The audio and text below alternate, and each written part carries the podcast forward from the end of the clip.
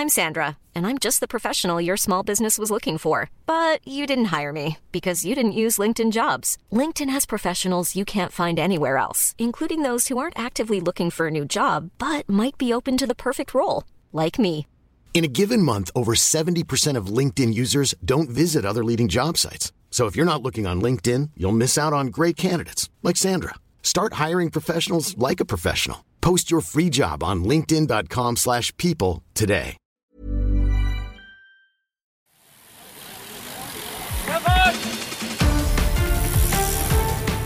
Hier ist die Kompaktkurbel unter den Podcasts.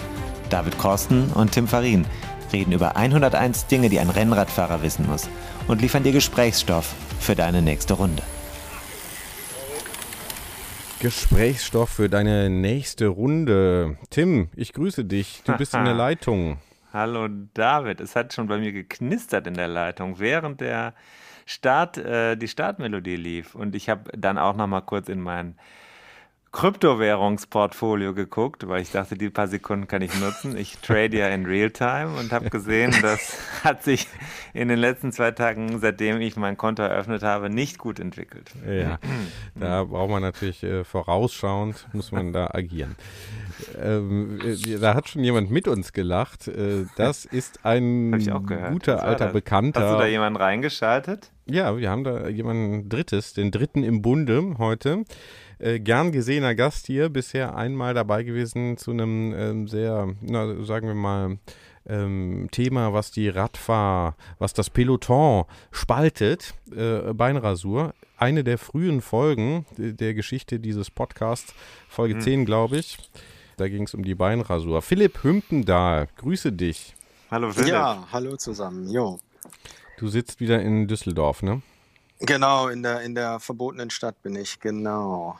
Mhm. Ja, ich hätte heute noch mal äh, einen äh, kleinen äh, Reminder an unsere Rasurgeschichte, weil meine Tochter heute ein Medenspiel hatte und die hat sich äh, beim Beinerasieren letztens so den Rasierer durch die, durch die Wade gejagt, dass sie eine, fast schon eine richtige Narbe hat. Und dann habe ich vor versammelter Tennismannschaft erzählt, dass ich Radfahrer wäre und mir regelmäßig die Beine rasieren würde. Und dann hat noch einer ganz verstört erzählt, dass jetzt wohl in Mode wäre, dass Frauen sich die Haare wachsen lassen würden. Aber das ist jetzt ein anderes Thema, das machen wir in den Podcast hatten wir schon. Ja, jetzt seit Patti Smith, ne? Genau. Ähm, so. Für die Älteren, die es noch kennen. Ja. Genau. Also ich, Äh, Hallo Boomer. Guten Abend. Ja. Zwei Boomer. Tim, sag doch mal, Thema heute. ich ist nicht Beinrasur. überlegt- Naja, am Rande schon. Das wird gleich auch noch äh, anklingen. Da kannst du da schon Gift draufnehmen.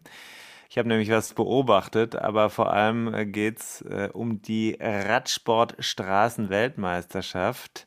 Die war ja schon. Wir haben überlegt, machen wir vorher was, haben das aber vergeigt, weil wir ja im, ja, wie heißt unsere Kneipe nochmal?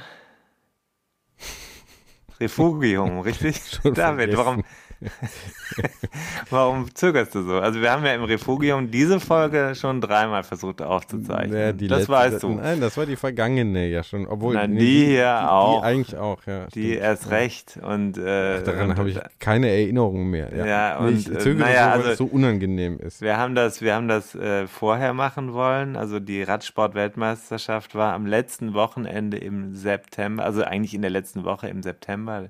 Höhepunkt war das Straßenrennen, die WM auf der Straße. Deswegen haben wir auch Philipp hier dabei, weil Philipp auch dort gewesen ist beim äh, Straßenrennen. Ich glaube sogar bei mehreren Straßenrennen, richtig, Philipp? Ja, ich war an dem Samstag schon da und habe das äh, Frauenrennen noch äh, mitbekommen. Das lief Ja. allerdings schon, als ich da ankam, aber das habe ich noch so, so ein bisschen mitbekommen, genau. Und habe das auch das, das Ende da mitverfolgt und so, genau. Und da haben wir gedacht, äh, weil es ja also im Radsport auch eine Weltmeisterschaft gibt, die natürlich eine Bedeutung hat, sollte man darüber auch mal reden, wenn wir mit Leuten äh, wir, kommunizieren. Also wir kommunizieren ja auch viel mit Leuten, die schicken uns ja Reviews, hier immer fünf Sterne, manchmal auch drei und dann kommen da Kommentare und so weiter.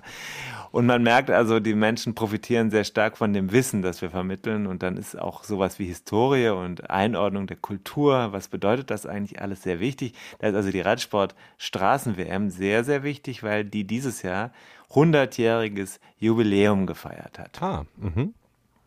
Gut, Ja. Ich, ja, da bekommen wir ja in den, in den Leitmedien nichts von mit äh, und ich ja sowieso nicht. Ähm, dann habt ihr jetzt die Chance, mich mal ein bisschen aufzuklären. 100 Jahre, also seit 1921, wenn ich richtig gerechnet habe. Sagt dir der Name Gunnar Sköld was, Philipp? Oh, jetzt hast du mich aber hier äh, auf dem falschen Fuß erwischt. David. Äh, war das der erste oder was? Das war natürlich der erste. Weißt du, was für ein Rennen der gefahren ist? Meinst du, welche Strecke, welche, welches Ja, Land? Erste was? Straßenrad-WM 1921 in Kopenhagen. Der kam aus Schweden. Man hat Okay. heute Schwierigkeiten, über ihn was Großes herauszufinden. Er hatte auf der Strecke das Problem, dass ihm ein Baum in den Weg gefallen ist. Er hat einen Hund gehabt, der ihn verfolgt hat und er hatte Nasenbluten während des Rennens, als er im Einzelzeitfahren unterwegs war, wohlgemerkt. Das war ein Einzelzeitfahren und hat trotzdem den Titel geholt.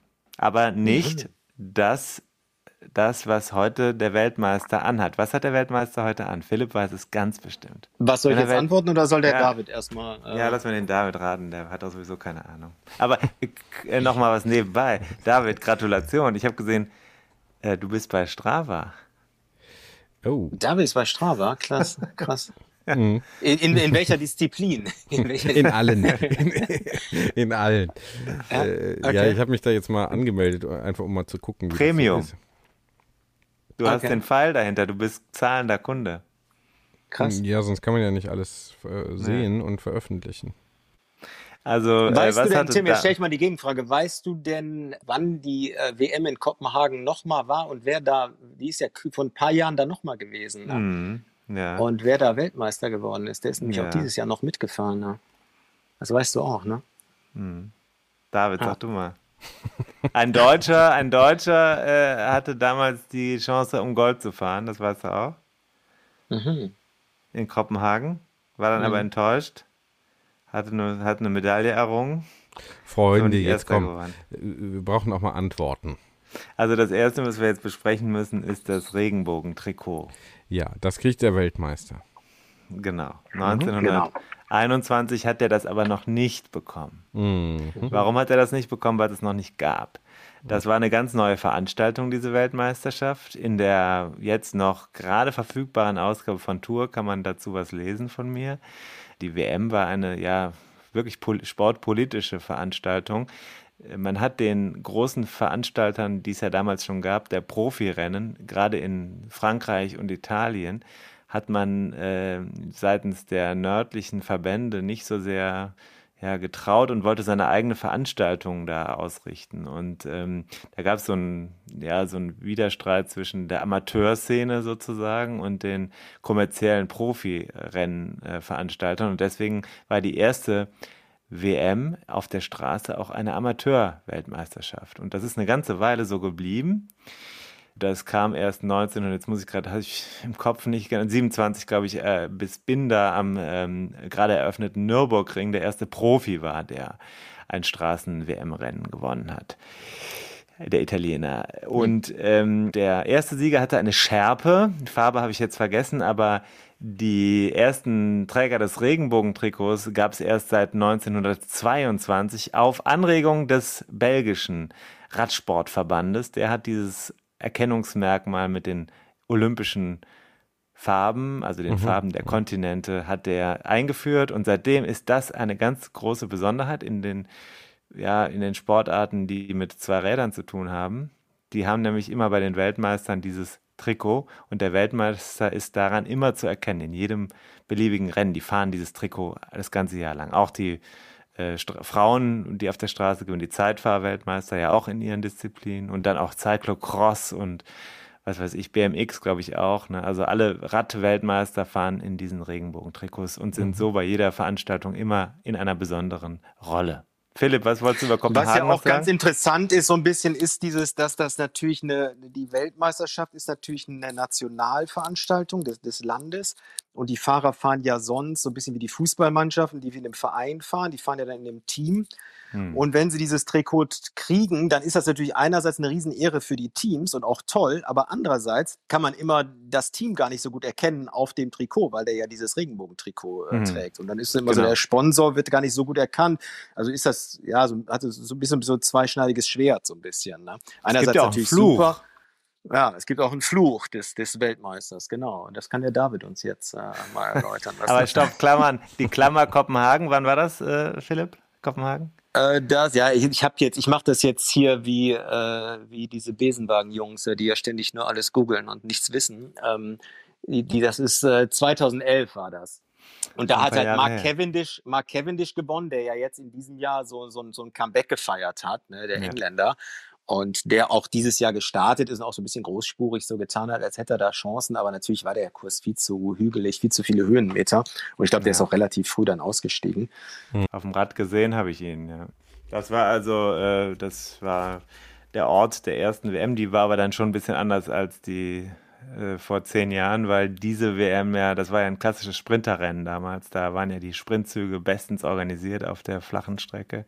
Die Bilder habe ich noch ganz gut vor Augen und ähm, die erste WM lief anders ab. Da waren die Fahrer allein unterwegs und ich glaube, es gab auch nicht so eine allzu große Anteilnahme der Öffentlichkeit daran. Das muss man vielleicht auch noch ein bisschen erklären. Ne?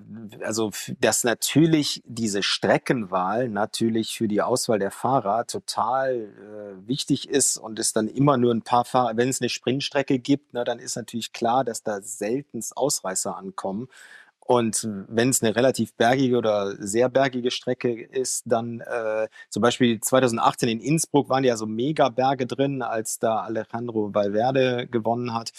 Und dann braucht eine, braucht eine Nation da gar nicht seine Sprinter hinzuschicken, weil ganz klar ist, dass da kein Sprinter gewinnen wird.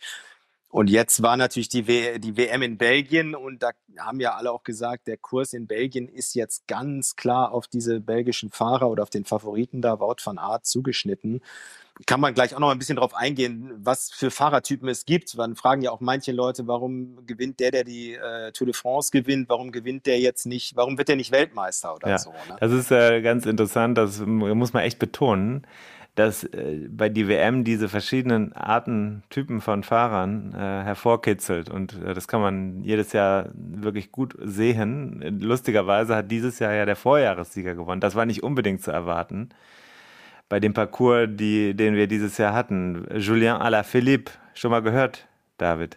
Nein. Auch das nicht. Auch das nicht.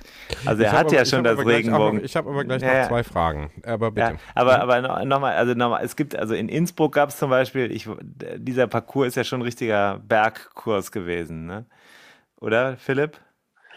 Ja, also da war auf jeden Fall waren ja, war ja so ein steiler Anstieg da drin, dass den viele am Schluss gar nicht mehr richtig bewältigen konnten. Also das war ja wirklich, das, das war ja eine richtige Rampe da. Ne? Ja. Also äh, das, das, ja. das waren quasi, war nur noch was für Bergfahrer. Also da konnte auch kein anderer Fahrer mehr am Schluss ja. äh, gegenhalten. Während in Kopenhagen André Greipel seinerzeit ja auch auf Gold, das war das, was ich eben noch sagen wollte, hoffte, ist, glaube ich, bis heute darüber enttäuscht, dass er nur Bronze gewonnen hat. Aber immerhin hat er Bronze gewonnen. Ach so, okay, ähm, das wusste ich nicht, ja. ja. ja. Mhm. Ähm, also das sind unterschiedliche Rennen, die man bei, bei den, das ist ein Eintagesrennen, das ist ein sehr langes Eintagesrennen mit, wie viel hatten wir dieses Jahr, 270 Kilometer oder was? Und ja. ähm, also das kitzelt schon was raus aus den Fahrern und äh, sehr untypisch durch die Nationalmannschaften. Das ist also eben eine ganz andere Mannschaft, als sie normalerweise haben. Da müssen sich auch vor allem in so einer belgischen Mannschaft natürlich die Charaktere dann ja miteinander in Harmonie begeben, ne? wie hier bei dem Podcast. Da muss man immer gucken. Also jetzt zum Beispiel heute sind drei Alpha-Tiere hier, sehr erfolgreiche Männer in der Blüte ihres Lebens und die müssen jetzt, ohne dass man vorher Rollen festgelegt hat, äh, quasi auf der Straße des Audios äh, eine Kapitäns-, eine Helfer- und eine Edelhelferrolle untereinander vergeben. Und ich finde, das machen wir eigentlich ganz gut. Am Ende, denke ich, könnte ich auf einen Sprintsieg ja. hinaus. Äh, ich ich hole die Trinkflaschen. David sitzt hinten im Windschatten ne, und du machst die Pace vorne. Ja. So, so läuft okay. das. Okay, ja. Und am Ende staubt er ab, oder was? Naja. Ja. Gut. Ja, schauen wir mal. Nach hinten werde ich dann stärker. Äh, mal, aber eine blöde Frage, wenn ich da höre, das Regenbogen-Trikot äh, wird dann auch das ganze Jahr erkennbar äh, getragen. Das äh, sagt mir, dass das eigentlich eine sehr renommierte Geschichte ist, äh, weil so eine WM beim Boxen oder so, da gibt es ja so 20.000 äh, Weltmeisterschaften von unterschiedlichen Verbänden und so. Da würde ja. man jetzt sagen, hm, ist jetzt irgendwie nicht so wahnsinnig entscheidend. würden Boxer jetzt vielleicht ganz anders sehen. Äh, aber der Eindruck entsteht ja zumindest. Das heißt, das ist schon eine renommierte Veranstaltung, äh, obwohl diese Konstellation eine andere ist. Das ist ja schon interessant. Genau, genau. Und es ist nicht nur so, dass du ein Jahr das Regenbogentrikot trägst, sondern du kannst für den Rest deiner Karriere an den Ärmeln deines Trikots die Ringe auch tragen und da weiß ah. jeder, dass du mal Weltmeister warst. Aha. Und äh, also ja. hast du auch noch, äh, du hast allerdings, und das ist das, was der Tim sagte mit dem Fluch des Weltmeisters, du bist halt von weitem auch als der Weltmeister zu erkennen. Und David, du weißt ja, wie Radrennen funktionieren. Ne? Also wenn einer äh, attackiert oder wie man, Nein. wie manche Rennfahrer sagen, attackieren tut im Rennfahrerjargon. Also die, die sagen, ich habe ein gutes Bein, die sagen auch, er tut attackieren. Ja. Und wenn einer attackieren tut, dann, äh, und das ist äh, dann auch noch der Weltmeister, dann sieht ja jeder, dass es gerade der Weltmeister ist, weil das Trikot natürlich gut erkennbar ist. Und dann hat natürlich dieserjenige das Problem, dass ihm alle hinterherfahren. Also ist es für den Weltmeister auch im Laufe äh, des Jahres dann bei den Rennen relativ schwierig, äh, unbemerkt äh, vorne wegzufahren oder dem Feld zu enteilen, mhm. weil er natürlich. Das Feld dann äh, attackieren tut. Ja, beziehungsweise das Loch zu fährt, nennt man das dann. Mhm. dann kommen die Helfer und fahren das Loch zu. Verstehe. Im Fachjargon. Also Philipp, der aktuelle Weltmeister, der ja auch im vergangenen Jahr Weltmeister wurde, der hatte ja auch schon sein ja, Pech mit diesen, kann man schon sagen, mit dem Fluch des Regenbogen-Trikots. Das war ja damals, ich weiß nicht, ob du dich erinnerst, äh, das gab ja den Klassiker Herbst. Letztes Jahr war der Frühling ja im Herbst, nach der WM. Und da äh, gab es diese ganzen Klassiker hinterher. Und zum Beispiel äh, äh, Lüttich, Bastogne, Lüttich. Was ist da passiert? Da hat er zu früh gejubelt und äh, dann ist, ja, dann ist der Roglic an ihm vorbeigefahren, wenn ich mich da nicht äh, total äh, täusche. War das so, ne? Und ähm, dann hat er, glaube ich, auch noch seinen Sturz gehabt, oder war es nicht so? Ja, ja, genau. Stimmt, stimmt. Also der Fluch des Regenbogen-Trikots ist ein historisch interessanter Fakt. Ob das wirklich so ist, das müsste man mal jetzt dann äh, sauber wissenschaftlich untersuchen, ob es den wirklich gibt. Mhm. Aber er wird auf jeden Fall so benannt. Interessanterweise, wir reden ja immer auch gerne über Frauen.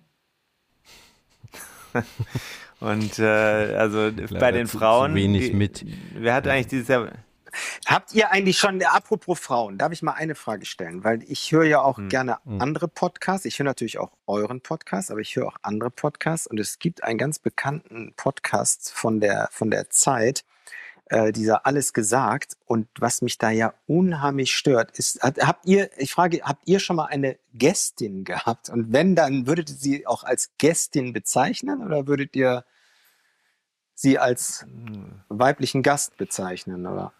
Wir würden Sie als, also als Gast bezeichnen. Äh, sehr froh sein, dass sie im Podcast überhaupt eingeladen wird. Hattet ihr schon mal, ein, hattet ihr schon mal einen weiblichen ehrlich. Gast? Oder? ja, hatten wir schon. Hatten wir schon mehrfach. Schon okay. Eine Gästin. Ich hatte schon mal eine Gästin. Also okay. mindestens einmal. Also wir äh, bohren ja immer rum an anderen äh, Gästen und also innen. Ja also weiblichen Gästen und das wird auch bald wieder so sein. Ich kann das sagen. Ich bin in der Vorbereitung auf eine sehr, mit einer sehr, sehr spannenden Gesprächspartnerin. Es geht ums Thema, um körperliches Thema, was uns allen, was wir alles viel zu selten in den Blick nehmen. Und sie hat wirklich Ahnung davon. Aber wer das ist, das verrate ich jetzt noch nicht. Vielleicht springt sie uns ja noch ab. Okay. okay. Und das, das aber, nee, GästeInnen finde ich blöd. Mhm. Äh, ich habe mit Judith Arndt gesprochen, die ist ja Weltmeisterin gewesen. Man erinnert sich vielleicht noch an sie. Sie war eine große Radsportlerin. Sie hatte eine sehr, naja, schwierige Aktion bei den Olympischen Spielen 2004 in Athen. Da hat sie eine öffentliche Geste gemacht, die äh, für Aufmerksamkeit gesorgt hat. Der Radsport landet ja immer in den Nachrichten, wenn es Dinge passieren, die eher unschön sind. Und sie hat dann so, also eine obszöne Geste in Richtung Verband gemacht, weil es eine, das ist auch egal jetzt. Das, dadurch wurde sie einer breiteren Öffentlichkeit bekannt, ja. aber sie war eine große Radsportlerin, also ist, hat eine riesen Karriere gemacht und war auch Straßenradsport-Weltmeisterin. Mhm. Und mit der habe ich gesprochen vor ein paar Wochen und dann habe ich sie gefragt, wie war das eigentlich? Da sagt sie, dass dieses für sie war diese Weltmeistertitel und dieses Trikot tragen wirklich bei allem, was sie gewonnen hat. Sie war in ihrem Sport wirklich eine ganz große Nummer. War das das herausragende und ähm, auch das Rennen, diese WM bei den Frauen war das herausragende Rennen im Jahr, weil sie das Gefühl hatte, dass sie da das einzige Mal wirklich unter den gleichen ja, Bedingungen der öffentlichen Wahrnehmung bei der dabei war wie, bei, wie die Männer. Also mhm. wir hatten eigentlich ähnliche Aufmerksamkeit, Medien, Interviews, mhm. ähm, ja, Übertragungszeiten und so weiter. Also standen ähnlich im Fokus wie die Männer. Und äh, ich weiß, weiß ich nicht, du hast ja gesagt, du bist während des Frauenrennens angekommen. Wie war das denn dieses Jahr? War das auch eine große Nummer da in Belgien? Ja, ich meine, ähm, das, das, äh, das war auf jeden Fall, war, war da richtig was los an der Strecke und ich habe dann auch mit, noch an einer Stelle, habe ich mich so ziemlich äh, im, im, im Zentrum, äh, habe ich da mich platziert mit meiner Kamera und habe gewartet, da war richtig, da war richtig Stimmung, da war richtig was los. Ne? Und äh, habe ja während auch, des Frauenrennens. Während des Frauenrennens auch, ja, ja, ja. Da war schon äh, auch, auch an den Anstiegen und so und also im Vergleich zum, zum Tag, natürlich war bei den Männern später mehr los, aber es war, es war auf jeden Fall gut besucht und war gute Stimmung und war ja auch ein spannendes Rennen. Also ähm, hm. war auf jeden Fall Werbung für den, für den Frauensport. Wenn man an der Strecke steht, es ist anders als beim Fußball. Man muss sehr vorsichtig sein, wie man es jetzt formuliert, aber beim, aber beim Radrennen, finde ich, macht es ja keinen großen Unterschied, ob die Geschwindigkeit jetzt einen Ticken langsamer ist oder so. Das, das ist ja in der Wahrnehmung gar nicht äh, äh, sichtbar. Und ja. es ist ein, war ein super spannendes Rennen und toll, tolle Stimmung. Also ja, war, war richtig gut. Also. Ja, das lohnt sich auch nochmal den Sprint am Ende zu sehen. Ne? Ja, ja, ja. Marianne Voss war ja auch schon mal Thema. Sie ist ja leider, hatte keine Zeit für uns, aber ähm, äh, sie war ja da auch in der Endverlosung, das weiß David, hat ja die Ergebnisspalten durchgearbeitet und äh, dann weiß er ja, dass es nicht ganz gereicht hat, um äh, die Italienerin ja, auf der Zielgeraden noch leider zu überholen. Ja, sie war leider ja schon unheimlich oft Zweite. Ne? Und ich habe, ich, hm. ich weiß nicht, da, das haben wir glaube ich nicht zusammen gemacht, die Geschichte. Ich war ja mal bei Marianne Voss zu Hause, als sie noch bei ihren Eltern wohnte. Und da haben wir für die Tour damals eine Geschichte bei ihr gemacht. Und da hatte die mhm. wirklich noch so ein Kinderzimmer mit so Plüschtieren und so. Ne? Und die war, damals ist sie Cross-Weltmeisterin geworden. Und da war sie noch relativ jung. Und das war eine Riesennummer, als sie da Weltmeisterin geworden ist. Dann haben wir so eine Home-Story gemacht. Das war, das war wirklich, äh, das war wirklich äh, unglaublich. Und sie hat ja schon eine lange, Karriere, hat ja schon eine lange Karriere. Und ja, war, glaube ich, auch ziemlich frustriert, weil sie war in einer super Position in dem Rennen, war ja hinter den Italienerinnen und dann hat ja diese, was war das, diese Longo oder was, hat er den, den Sprinter angefahren, ja. konnte dann aber irgendwie nicht mehr und hat dann signalisiert, dass es vorbei ist. Und es war eigentlich gar nicht optimal für die Italienerin, die dann relativ früh antreten musste. Mhm. Und die Marianne Voss war eigentlich in optimaler Position, aber sie hat es nicht geschafft, vorbeizukommen. Also muss man sagen, die Italienerin ja. hat wirklich den Sprint dann durchgezogen. Und Marianne Voss war so im Windschatten, hätte eigentlich die, die super Position gehabt, aber hat es nicht geschafft. Ne? Und dann insofern Hast du den Wind gespürt? An dem Moment. Weißt du, weißt du, wo der Wind herkam? Hast du das gespürt? Hast du es gesehen? Hast du den Finger in die Luft gehalten? Nee, ich war dann auch da, ich war dann auch ganz woanders. Also das, diese, letztendlich diese, dieses, dieses Finale, da, da, man kann sich da ja nicht in, so, das ist so voll, man kann sich ja nicht gut bewegen und dann ist man meist an den Anstiegen, weil die dann zum Zuschauen spannender sind. Dann bleibt man an dem, an dem Anstieg und. Ist David eigentlich noch da oder weiß ich jetzt nicht? Schon eingeschlafen? Wir wissen es nicht. Wir lassen es einfach laufen. Ja. Ist er noch da? Oh. Da ist er noch. Ja. Achso, ja, okay. Ähm, höre, äh, wusstest höre, du eigentlich, dass der Philipp äh, auch schon mal bei einer Weltmeisterschaft mitgefahren ist? Also nicht auf der Straße? Nein, Philipp. Ich weiß nicht, worauf du jetzt anspielst, weil ich bin schon zwei, zwei Weltmeisterschaften gefahren. Das wusste ich jetzt nicht. Ich dachte nur eine. Stark. Nee, ich bin mal. In welcher Disziplin? Ich bin mal bei einer Mountainbike, also ohne Witz, ich bin wirklich mal bei einer Mountainbike-Weltmeisterschaft mitgefahren in ähm, Wie kam das denn? Ja, das, äh, damals, als ich so, da war ich, weiß nicht, so 23, so weiß ich, war, war so, so 2000, 2000, so 99, 2000 oder so. Nee, nee, Quatsch, warte mal, warte mal, 88, äh, nee, das war, das war so, paar 90, 93 oder so, 93 oder so. Ich bin sicher, sagen. dass Sie als Zeuge aussagen wollen oder vielleicht doch lieber als Beschuldigter? Nee, nee. ähm, da bin ich in Belgien eine Mountainbike-Weltmeisterschaft mitgefahren, ohne Witz. Ich bin allerdings ja. ins Ziel gekommen, als es schon dunkel war und der Einzige, der da noch stand, war ein Freund von mir, der auch, der ausgestiegen war und geklatscht hat aber ähm, ich bin ohne Witz eine Mountainbike-Weltmeisterschaft mitgefahren, Cross Country. Und ja, und dann, worauf du anspielst, ist, dass ich äh, mit dem Rudi, mit dem Blinden, bin ich in der, äh, ja, bin ich die äh, ja, nee, das war, glaube ich, eine deutsche Meisterschaft. Das war nicht eine Weltmeisterschaft, das war eine deutsche. Nee, ich meinte die, ich wusste nur von der Mountainbike. Achso, okay, nee, genau. Das andere war eine deutsche Meisterschaft, genau, eine deutsche Meisterschaft ja. bin ich auf der Bahn, genau. Da bin ich mehrfacher deutscher. Gunnar Sköld. Ja, bin ich mehrfacher deutscher Meister geworden. Aber nur in den Disziplinen, wo keine anderen äh, quasi angetreten waren oder so. Ja. Gut. ja. Ich werfe einfach jetzt Namen hier rein. Gunnar Sköld haben wir schon, wisst ihr noch. Ja, ja, ne? genau, mm, genau. Mm, mm, ja, ja, 2032 war der, so, glaube ich. Ähm, jetzt, wann? Ich war ja selber auch auf der Strecke. Bevor ja, das Philipp, wollten wir jetzt mal hören. Also ich habe gesagt, äh, ich nehme den Podcast mal mit äh, und werde mal mein äh, Fahrrad, äh, die Kette werde ich einmal reinigen und dann neues Öl drauf machen, nicht zu viel. Und äh, dann bin ich mit dem Zug äh, nach Leuven gefahren und habe Aufnahmen mitgebracht. Ich hatte die Gelegenheit, durfte die an einer schönen Veranstaltung teilnehmen, die zwei Tage vor dem ja, Straßenwochenende dann auf dem interessanten Parcours, Teil des Parcours stattfand. Das war so eine große RTF letztlich. Und ich bin da hingegangen und habe mal geguckt, äh, wie es ist, auf dem WM-Parcours zu fahren, den ich noch gar nicht kannte. Mhm. Wollt ihr euch das mal anhören? Auf jeden Fall. Ja.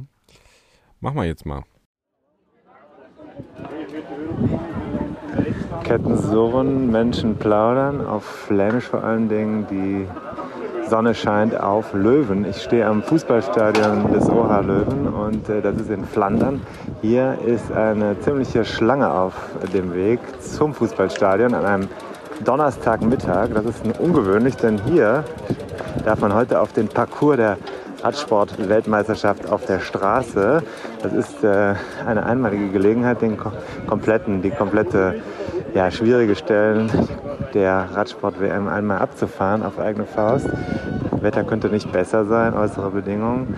Und äh, ich stelle mich jetzt hier einfach mal in eine Schlange, die viele hundert Menschen umfasst und die alle jetzt ihre Startnummer abholen wollen.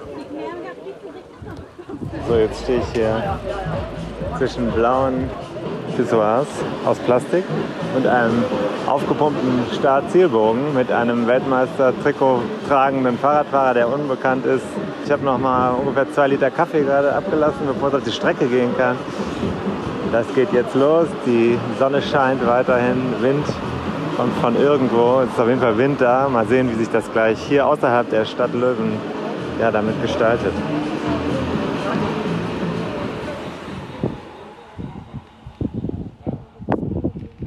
stehe am Huldenberg. Der Huldenberg war nicht ganz einfach, es war uns ziemlich steil, da knubbelte es sich. Bis dahin bin ich in einer riesigen Gruppe mit Flandriens zunächst gewesen, dann wurde die Gruppe immer kleiner, dann war ich allein, dann habe ich wieder jemanden gefunden, jetzt bin ich wieder alleine gerade und muss gleich wieder ein Hinterrad finden. Aber ich bin ehrlich gesagt sogar fast schneller als ein Großteil der Mitfahrer, weil ich natürlich für meinen Podcast unterwegs bin. Hier wird aufgebaut stehen Jupiler Bierzelte und auch Wagen, die noch nicht geöffnet sind. Schade, sonst hätte ich mir jetzt eins gegönnt. Bargeld habe ich in der Tasche. Jetzt stehe ich an der Moskestrat. Das ist ein ziemlich fieser Berg. Kannte ich bislang nicht. 530 Meter lang und wird immer steiler und vor allem ab der Mitte ist Kopfstein. Ziemlich grobes Kopfstein. 17% oder 18% in der Spitze. Das ist ziemlich hart. Mal gucken, was hier die Leute hier am Rand denken. Denn Did you just ride up here? What's that? I'm doing a podcast piece. Did you just ride up here? We did. How'd you like it? Oh, you know, it's so I compared it to the Via Salviati climb in Firenze. This is harder. This right. is harder for sure. So. I think this may be any. This may be. This is as hard as anything in you know in Flanders, in West Flanders. Okay, so it, it paid to come here. Yeah, Where, we- where you from? Where you guys Uh, from? the United States. Uh, where about? North Carolina. All right. Just came here for the world. Just came here for Worlds and to see our good Flemish friend. All right. So enjoy the rest of the day. Thank you very much. Bye bye.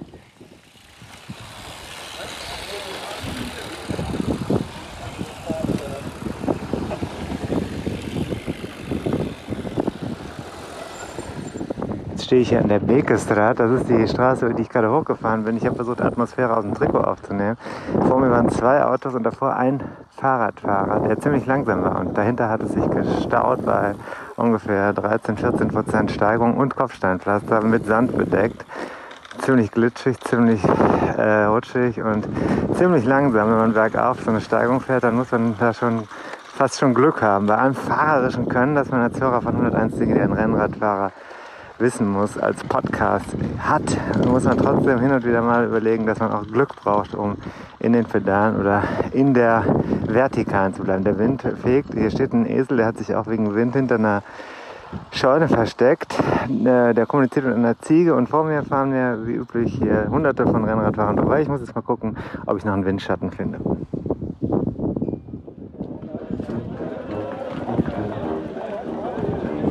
Belgische Waffeln und Dixie-Musik, dazu isotonische Getränke, Riegel und Orangen, Kopfsteinpflaster, man hört die Schritte.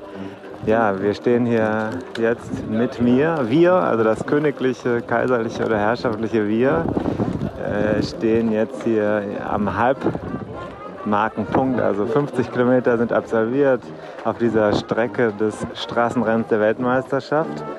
Und die Sonne scheint immer noch, der Wind ist immer noch da, konstant, weht er mir gerade ins Gesicht. Und Stimmung ist gut hier. Äh, Man braucht hier unheimlich viele Gänge und verschiedene Fahrweisen an diesem Tag. Es ist äh, kein einfacher Parcours. Das kann man sagen, wenn man hier schnell fahren will, dann muss man das Spektrum der Gänge schon ausreizen. Und auch fahrerisches Können ist gefragt, sich einteilen, erholen vor allen Dingen. Dann, es geht immer wieder hoch und runter, dann geht es flach gegen den Wind, der Wind dreht, man hat Rückenwind, Gruppen fliegen auseinander, Gruppen finden wieder zusammen. Das, obwohl das hier nur eine Touristiktour ist. Also man ja, ist fahrerisch gefragt. Ich kann mir vorstellen, wenn man das hier mit richtiger Geschwindigkeit fährt, dann muss man ordentlich Körner lassen. Aber ich freue mich vor allem auf Stella in Löwen, sofern es denn zeitlich drin ist.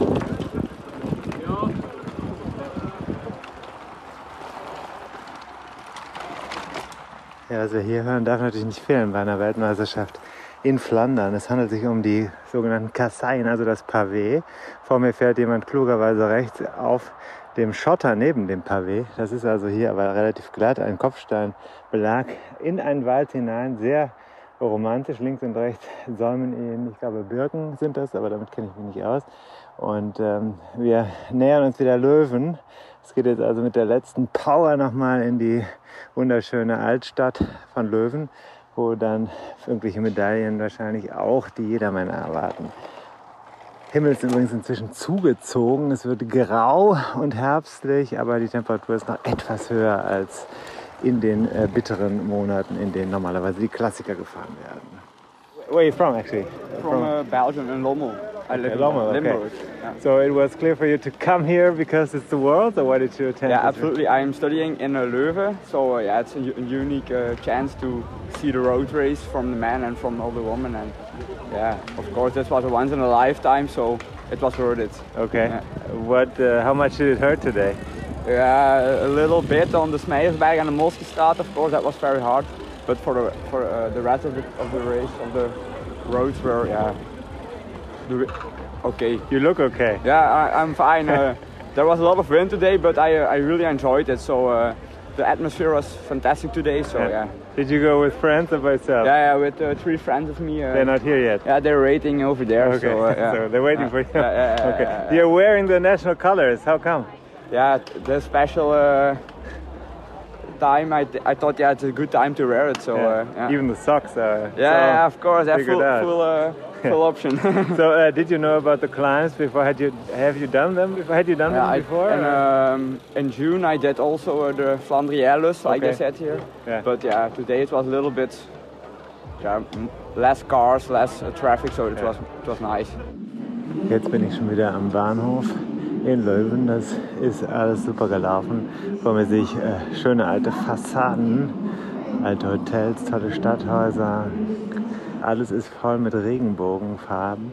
Jetzt ist es aber genug Zeit noch, um ein bis 25 Stella zu trinken, denn der Durchschnittsspeed äh, war gar nicht so schlecht, gut genug für einen kurzen Besuch im Brauhaus. Ja, schön, Tim. Dann bist du da also mal die Strecke gefahren. Wie war's? Ja, super. Also ich muss sagen, das hat wirklich richtig Spaß gemacht. Also erstmal war das schön, wieder eine Startnummer am Lenker zu haben. Das mhm. hat man in den letzten Monaten oder fast zwei Jahren nicht allzu oft gehabt. Auch wenn es kein Rennen im eigentlichen Sinne war, bin ich es trotzdem irgendwie so gefahren. Ich habe die ganze Zeit Leute gefunden, die auch so gefahren sind. Ich hatte am Anfang so die ersten, weiß ich nicht, 40 Kilometer war einer, der war auch wirklich richtig, richtig stark. Und der ist mir dann irgendwie nach dem fünften oder sechsten Beklimming, wie das da heißt, also Hügel, weggefahren. Aber ähm, der hat mir nach, äh, irgendwann mal hat er mir nach hinten den Daumen hoch gezeigt, weil er gar nicht gedacht hat, dass ich noch äh, dranbleiben kann. Also da war ich ganz hm. geadelt. Der, der sah nämlich wirklich, das war sicherlich ein äh, Lizenzfahrer, ganz gute Klasse. Und ähm, dann, äh, das war schön. Äh, insgesamt war es eine tolle Stimmung. Und dann habe ich auch etwas gesehen, was mich wirklich äh, nochmal zum Nachdenken gebracht hat. Ich äh, bin vorher, stand ich ja da äh, in der Schlange, auch viele wirklich ja, passionierte Rennradfahrer, kann man ja sehen. Ich stand an den Verpflegungspunkten, ich bin mit Leuten in der Gruppe gefahren und ich kann sagen, ich würde sagen, mindestens drei Viertel hatten keine rasierten Beine. Hm. Philipp. Ja, das kenne ich so ein bisschen. Also aus Holland, Belgien, man muss, man muss halt sagen, dass in den Ländern, so Holland, Belgien, ist Radsport Volkssport.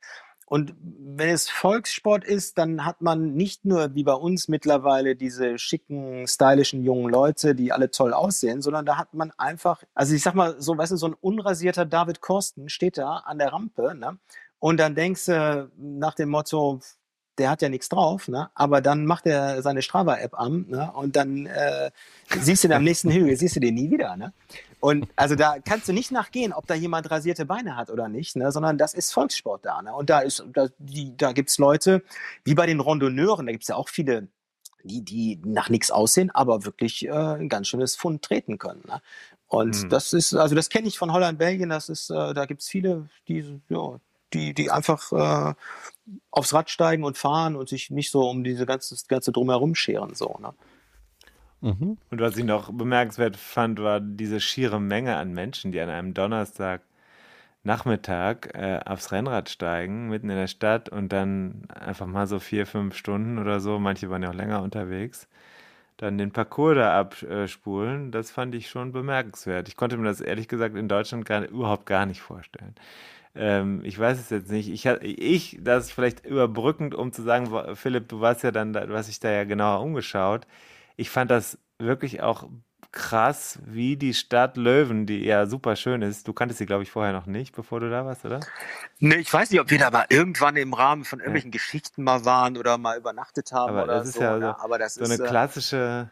Äh, äh, also ich fand nur, um das zu Ende zu bringen, ich fand das wirklich erstaunlich, wie durchgeschmückt und äh, ja für diese für dieses Fest sich die als Bühne bereit gemacht hatte, die Stadt. Ich, an dem Donnerstag, das finde ich total schade. Ich habe ich bin an Schulen vorbeigefahren, als ich da, ich war ein bisschen in Hektik weil ich, äh, der erste Zug war, war den habe ich verpasst, deswegen war ich ein bisschen später als gedacht da.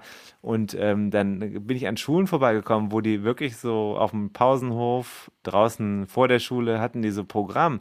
Die sind dann in Fahrradtrikots unterwegs gewesen. Es gab Regenbogenflaggen und so weiter. Die haben da irgendwelche Fahrraddinge, Aktionen gemacht. Also man konnte merken, dass die ganze Stadt das Thema hatte.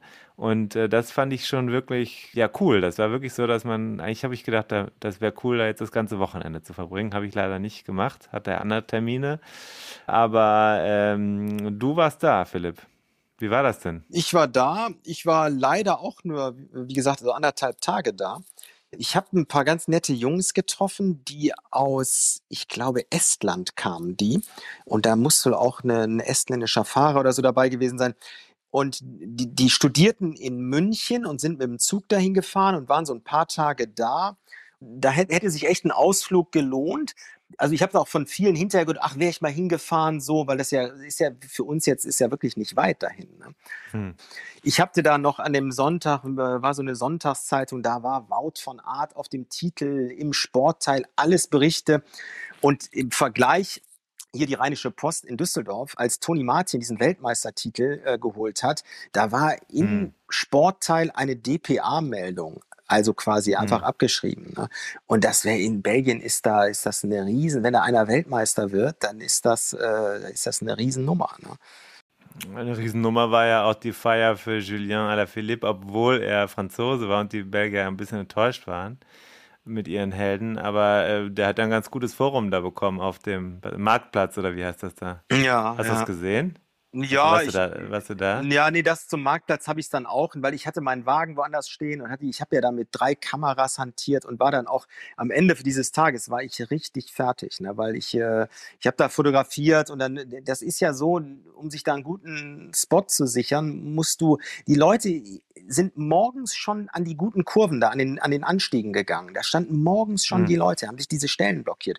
Und dann hatte ich eine, eine gute Stelle gefunden, wo ich auf so einem ganz kleinen Elektrokasten stand und gefühlt stand ich drei Stunden auf diesem Elektrokasten, konnte mich da nicht mhm. wegbewegen. Hab dann irgendwann neben mir ging so ein Fenster auf, da habe ich die irgendwann nach einem Glas Wasser gefragt. Der war ein bisschen sauer, weil ich den, glaube ich, die Sicht genommen habe und dann auch noch ein Glas Wasser haben wollte. Hat er aber gemacht. Und ja, also das ist äh, unglaublich gewesen. Also wirklich. Also. Du warst in der Stadt. Ich war genau, Kameras. genau, ich war in, in Leuven selbst und äh, genau, man muss sich dann einfach entscheiden, weil man kann nicht alles machen. Wenn man nicht auf so einem Motorrad da rumfährt, dann kann man einfach, äh, ist man da nicht so richtig mobil. Ich hatte jetzt auch keine Akkreditierung weil ich nicht wusste, ob ich es mache, ob ich es nicht mache und so. Und dann war auch klar, du kannst nicht zum Starter irgendwo sein und dann kommst du nicht mehr in Ort und so. Deshalb habe ich gedacht, ich brauche keine Akkreditierung, aber die hat dann doch schon natürlich Vorteile, dass du dich ein bisschen auf der Strecke frei bewegen kannst, was ich dann nicht so konnte. Aber nee, am Marktplatz war ich nicht weil du sagtest ja, aller Philipp, klar, die haben den super gefeiert und ich glaube aber, die waren auch saufroh, dass es zumindest nicht Mathieu van der Poel war. Ne? Weil ich habe ja da ganz lange gestanden. Ich habe da, ich habe heute noch so ein kleines Video geschnitten, wo ich nur die schönsten Sequenzen von den Fans zusammengeschnitten habe. Das ist nur so anderthalb Minuten. Aber das war ja wirklich unglaublich. Wir haben ein so ein Ding gemacht, da sind hunderte Fans runtergegangen in die Hocke und haben dann gesungen, Sit down if you hate Mathieu. Sit down if you hate Mathieu. Und dann stand up if you love von Art. Stand up if you love von Art. Und ich sag mal so, die waren nur heilfroh, dass es nicht äh, Van der Poel geworden ist oder irgendjemand anders. Und da ist Alaphilippe ist halt ist ein bisschen neutral, ist ein Franzose und äh, dann war das eine ganz gute Lösung. Und er ist da auch wirklich ein, Män ein Männerrennen gefahren. Er hat es ja wirklich nicht durch Glück oder irgendwas gewonnen, sondern er war wirklich der stärkste Fahrer. Der Thomas Vöckler, der, der das ist der Coach, ein ehemaliger auch so ein ganz, ganz interessanter französischer Charakter, der jetzt der Nationalcoach ist bei den Franzosen und der hat ihm ja wohl im Vorfeld haben die natürlich ausgiebig diskutiert und er hat ihm noch gesagt, da war wohl die Maxime, schon deine Kräfte und setz alles in eine Attacke. Das hat ja auch Tom Pitcock gesagt. Er hat gesagt, das Rennen ist so schwer, da kannst du einmal attackieren und dann musst du richtig attackieren. Ne? Ja, der Julien Alaphilippe hat halt dreimal attackiert und bis er dann weggekommen ist und dann war es immer noch eine frühe Attacke. Da hat er immer noch, glaube ich, 17 Kilometer gehabt bis ins Ziel. Insofern hat er es so verdient, dass auch die belgischen Fans, die sich auch wirklich auskennen mit Radsport, äh, gar kein Argument mehr hatten. Also da war klar, das ist verdient und da kann man jetzt auch nichts mehr äh, dran rütteln. Mhm. Jetzt muss man mal sagen, so, so Fahrertypen, das hatten wir eben angesprochen. Ich würde den David auch, da sehe ich den eher nicht auf diesem Parcours, muss ich sagen. Ich habe den Parcours hier nochmal aufgerufen vor mir. Das ist so bissig, das geht nur hoch und runter, hoch und runter, hoch und runter, aber nicht, nicht lang hoch und runter, sondern immer so 30 bis 50 Höhenmeter. Ja? So wie, wie, wie, wie, bist du denn klargekommen auf dem Parcours? Ich, ich bin da gut klargekommen. Ich bin, äh, ich kann das jetzt sagen, ich bin ungefähr, ähm, obwohl ich einige Stehpausen und Aufnahmepausen gemacht habe, bin ich einen 30er Schnitt da gefahren. Das fand ich jetzt persönlich nicht so schlecht, auf 100 Kilometer. Hm. Und äh, da war ja Wind ohne Ende, habt ihr ja gehört.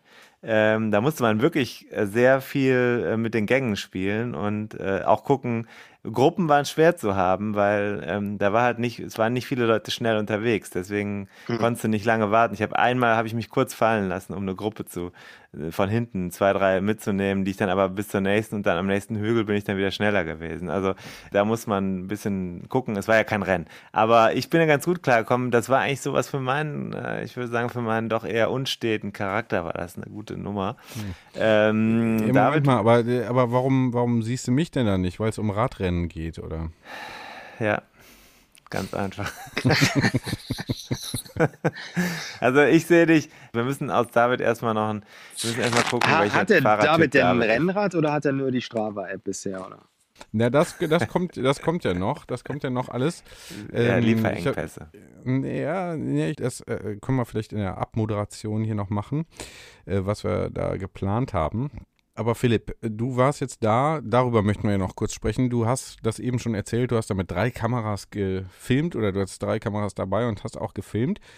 Und ich sehe jetzt immer öfter, weil ich Abonnent der ersten Stunde bin, auf deinem YouTube-Kanal immer wieder auch mal ähm, ja, Videos, die du erstellst. Erzähl doch mal ein bisschen, was ist das denn jetzt für eine neue Idee? Ja, das ist eigentlich so ein bisschen entstanden durch ein Freund von mir, der, äh, den ich auch heute Abend getroffen hatte, der eigentlich in den USA lebt.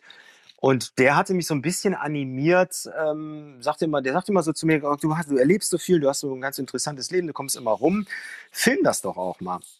Und der hat mich da so ein bisschen belatscht. Und ich muss sagen, ich habe eigentlich schon lange so ein bisschen im Kopf gehabt, dass, es, dass ich immer dachte, es würde mir Spaß machen, so also mit, mit Fotos, wenn wir Reportagen machen, so wie mit einem Tim für Tour oder für Magazine, dann muss man ja auch in Fotos Geschichten erzählen, so eine Reportage.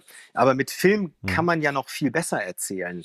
Man hat Ton, man hat äh, bewegte Bilder aber es funktioniert ganz anders. Und ich habe einfach so ein bisschen den Spaß dran gefunden. Das kam auch übers Segeln. Ich habe eine Segeltour gemacht und habe da einen Film drüber gemacht. Und dann habe ich, hab ich halt jetzt auch gesagt, komm, wenn ich jetzt diese Sachen mache, dann, dann filme ich das auch. Und es ist einfach im Moment so ein, ich habe das jetzt ein paar Wochen gemacht. Es ist so ein Spaßprojekt und ich weiß nicht, wie das weitergeht.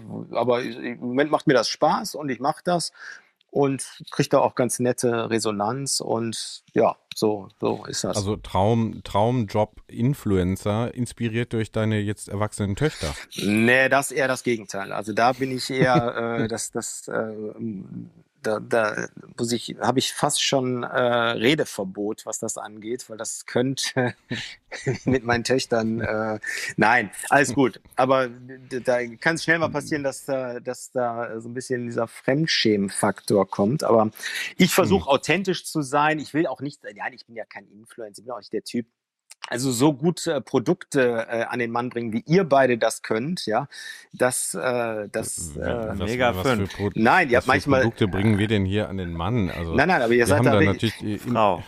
An die Frau. An also Kryptowährungen sind auch was für Frauen. Genau, genau. genau. Ja, ja. Das ist richtig. Aber äh, Philipp, ich wollte auch nochmal sagen, es ist wirklich, das, das ist ja wirklich, wenn man die WM nochmal nacherleben möchte, dass diesen Aspekten der Sport, wir können jetzt die ganze Zeit über Attacken reden und über Taktik oder so, aber was für eine Atmosphäre das äh, hat, da fand ich deinen Film jetzt echt äh, richtig cool. Und das gleiche von der Vuelta. Da hast du die Veranstaltung, den Charakter von der Veranstaltung eingefangen. Auch da wäre ich jetzt am liebsten nochmal hingefahren, als ich das gesehen habe. Und äh, hätte einfach mich da am liebsten einfach nur hingestellt und hätte das so einge. Du bist auch nur weich geworden durch den Satz, äh, die Vuelta ist der SC Freiburg äh, der großen Landesrundfahrten. Ne? Im Vergleich, dass die Tour de France vielleicht ja. der FC Bayern München ist. Ne?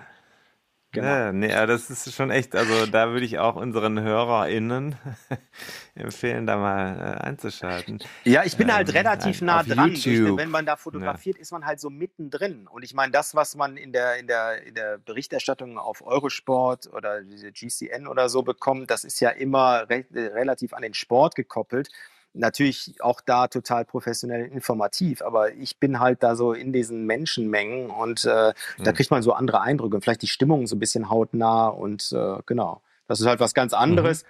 Aber es ist ja auch immer, es ist ja dann auch nicht äh, äh sechs Stunden äh, Original, sondern es sind dann, dann nur ein paar Minuten zusammengefasst. Und genau, das ja. ist, glaube ich, ganz nett, ja. Mhm. Also Tipp, äh, Tipp auch hier an unsere HörerInnen, das äh, mal zu abonnieren, den Kanal von Philipp Hümpendahl bei YouTube. Gibt und es das die Sachen. Buch zu kaufen, 101 Dinge, die ein Rennradfahrer wissen muss. Das gibt es ja immer noch, ne? Und jetzt auch äh, bald in neuer Auflage habe ich äh, da so ge. Woher weißt du das? Das hat mir ein Vögelchen gezwitschert. Gibt's schon wieder eine Auflage? Also, also erstmal, äh, wir suchen einen Mitarbeiter, hat zumindest Facebook äh, heute geschrieben, also zumindest angeboten, dass wir eine Stellenanzeige schalten mit unserem Facebook-Profil. Wenn ihr das noch nicht kennt, surft mal rein, guckt euch mal unser Facebook-Profil an. Ja, Unseren sehr 101 aktiven Facebook-Kanal. Und das nächste ist, äh, heute bekam ich Nachricht vom Verlag Bruckmann. Äh, schöne Nachrichten, also vor Jahresende, die, die, die Bestände haben sich jetzt also geleert. Das ist die zweite Auflage, ist dann gefinisht. Und dann wird nochmal eine dritte Auflage. Und jetzt die große. Wie ist das äh, eigentlich mit den Copyright-Rechten für mein Foto mit den rasierten Beinen? Kriege ich da auch nochmal ein drittes? Das kriege ich, krieg ich eigentlich zum dritten Mal kein Geld dann? Oder? genau. Ich habe Ja, jetzt Bremer null, zweimal, Bliff null, Bliff null. zweimal kein kannst dich hinten anstellen. Du hast Geld. ja heute sehr, du hast ja heute wirklich, ich will jetzt nicht sagen, wie viele Leute das hören, aber du hast hier wirklich sehr schöne Werbung bekommen. Ja, ja. Für dein, also wenn das, wenn das, wir können das auch wieder rausschneiden, oder, David? so, und ähm, das nächste ist, äh, also das kommt. Ich wollte noch was anderes sagen. Ich habe ja dieses Schlüsselerlebnis in Bad Wildungen gehabt und werde äh, aller Voraussicht nach diese Woche noch ein zweites Mal nach Bad Wildungen fahren und alles wird wieder gut. Und du startest einen Spendenaufruf oder was für die, äh, damit du deinen Wagen zurück auslösen kannst. Ne? Nee, äh, ich habe eben einen Anruf bekommen aus Bad Wildungen, bez- beziehungsweise einem benachbarten Ort, den ich vergessen habe, dessen Namen ich vergessen habe. Und ich ist alles jetzt abholbereit. Ich kann also jetzt dorthin fahren. Wahrscheinlich fahre ich mit dem Fahrrad zumindest einen Teil der Strecke und werde das Auto wieder abholen. Das ist also bald alles wieder gut. Um das aus der letzten Episode dieses Podcasts nochmal aufzulösen, also äh, den Anfang der Geschichte nochmal nachhören ruhig. Und also das Auto ist wieder da. Abholbereit. Das ist gut. Wir sind beruhigt. Das ist schön. Ne? Ja, ja. Also das ist schön. Happy End. Ja. Happy so, End. ich wollte jetzt zum Schluss, wenn wir mal zum Schluss kommen, wir sind jetzt schon hier bei äh, fast 50 Minuten. Äh, Wir haben das eben angedeutet, Rennrad. Ne? Der Philipp hat gefragt, hatte der David denn ein Rennrad? Und also, ja, ich habe ein Rennrad mir mal vor Jahren, bestimmt fast zehn Jahren oder so bei, bei so einem Auktionshaus im Internet ersteigert. Und ich weiß aber gar nicht, was das ist. Das ist einfach äh, dunkelgrün und das, ich wollte halt ein Fahrrad haben und irgendwie ein Rennrad und damit so ein bisschen durch die Stadt fahren oder auch mal ein bisschen äh, so äh, außerhalb. Äh, Habe ich dann natürlich nie gemacht. Also durch die Stadt bin ich schon ab und zu gefahren, so ein, zweimal im Jahr, wenn schönes Wetter war. Ich weiß aber nicht mal, was das für ein Rad ist. Und jetzt war die Idee für eine der nächsten Episoden, mal hier zu so einem Rennrad-Expertenladen zu gehen und zu sagen, guckt euch das doch mal an, was ist denn das eigentlich für ein Gerät? Äh, steht gar nichts drauf, könnt ihr das trotzdem rauskriegen? Baujahr, äh, Marke, weiß ich nicht. Äh, ich habe da schon mal den Rahmen schweißen lassen müssen, war mir einfach irgendwie kaputt gebrochen. Ähm, bräuchte aber auch so ein bisschen neue, neu, neue Sachen. Reifen und, und so Lenkerband und so kann man alles. Und das soll jetzt die machen. Crowd bezahlen, oder was? Das soll die Crowd nicht bezahlen. Das soll einfach eine äh, Reportage werden bei Experten, die mir da helfen, mal zu äh, eruieren, was das eigentlich für ein Gerät ist. Das finde ich da aber seit eine wirklich Jahren schöne nicht Idee. nutze. Schöne Idee. Ja, das ist ja so ein Thema, was viele mal haben. Also mein Bruder hatte auch so ein altes Rad von früher im Keller und hat das sich dann auch irgendwann wieder so zurecht machen lassen. Manche machen da ja dann auch so ein bisschen so ein stylisches Stadtrad draus oder so. Aber das ist, das ist eine gute Idee, ja. Da wird mir jemand einfallen, David. Ich, Philipp, ich glaube, du weißt auch, bei dir in deiner Heimatstadt könnte man, glaube ich, da fündig werden mit so einem. Ist ja eher ein, ja, so ein Rad für Leute, die auch gerne mal. Ja, wenn ihr euch Schweifen, irgendwelche schicken Mützen hast. aufsetzt, könnt ihr da mit Sicherheit mal nach Düsseldorf kommen und äh, werdet hier fündig.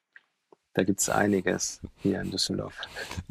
sagte der Influencer, der YouTube-Influencer Philipp Hümpendahl, der äh, von Schleichwerbung äh, nichts versteht. So, schön mit euch. Tim, Philipp, wir schließen mal für heute die Kanäle und sagen bis nächstes Mal. Ich mache jetzt mal das Outro an ähm, und sage gute Nacht. Danke euch. Ciao, ciao.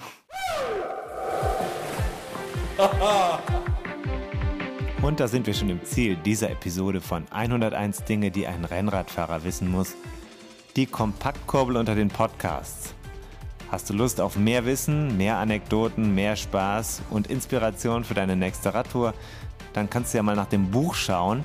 Das gibt es natürlich in gedruckter Form und als E-Book vom Verlag Bruckmann. 101 Dinge, die ein Rennradfahrer wissen muss. Überall, wo es Bücher gibt. Also im Handel und im Internet.